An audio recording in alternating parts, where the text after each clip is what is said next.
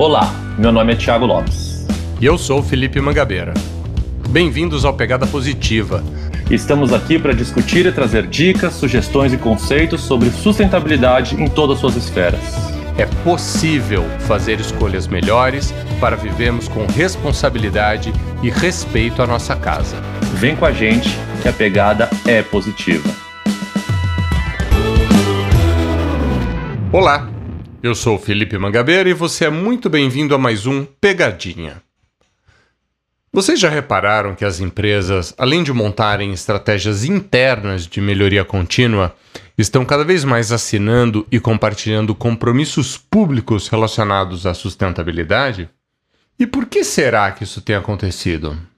Seria por o exibicionismo? Um choro desesperado por reconhecimento? A mais pura falácia? Não, não, nada disso, muito, muito mais simples. O fato é que, quando se faz um compromisso público, a empresa está se comprometendo com seus consumidores, com a mídia e até com seus concorrentes, atestando que vai cumprir uma determinada meta, seja ela qual for, como, por exemplo, redução de plástico na cadeia de produção, mudança para carros elétricos em toda a sua frota, ou até mesmo metas de ter mais mulheres ou negros em cargos de liderança e até no próprio conselho da empresa. Essa postura atesta que o compromisso será mantido, independente se o presidente da empresa, o CEO hoje é o Bill Gates, ou o Joãozinho, famoso pelas piadas da escola. É uma mensagem que esse compromisso está no DNA da empresa e não apenas em uma boa vontade circunstancial. Seria esse o único motivo? Apenas se comprometer com algo bonitinho bacaninha? Não, claro que não. Compromissos públicos servem para passar mais mensagens subliminares a todos os públicos de relacionamento da empresa. Vamos lá. Vou dar um exemplo. O compromisso é uma sinalização para os acionistas da empresa, demonstrando que a empresa está comprometida com maior eficiência e rentabilidade.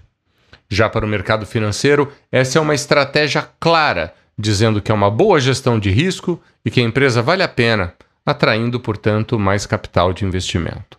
Ou seja, compromissos públicos relacionados à sustentabilidade estão relacionados a uma agenda interessante que é para a empresa, claro, e também muito interessante para o meio ambiente.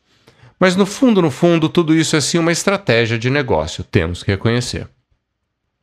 Entre os compromissos públicos mais conhecidos hoje estão os Objetivos do Desenvolvimento Sustentável da Organização das Nações Unidas, que são chamados de ODS. Hoje em dia, praticamente toda empresa listada em bolsa, ou que seja de médio porte para grande, com certeza tem compromissos públicos atrelados aos ODS. Quer saber mais?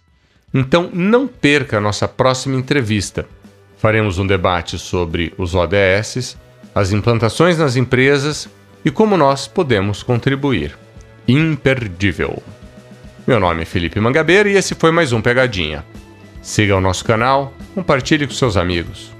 Ah, e não se esqueça, vem com a gente que a pegada é positiva.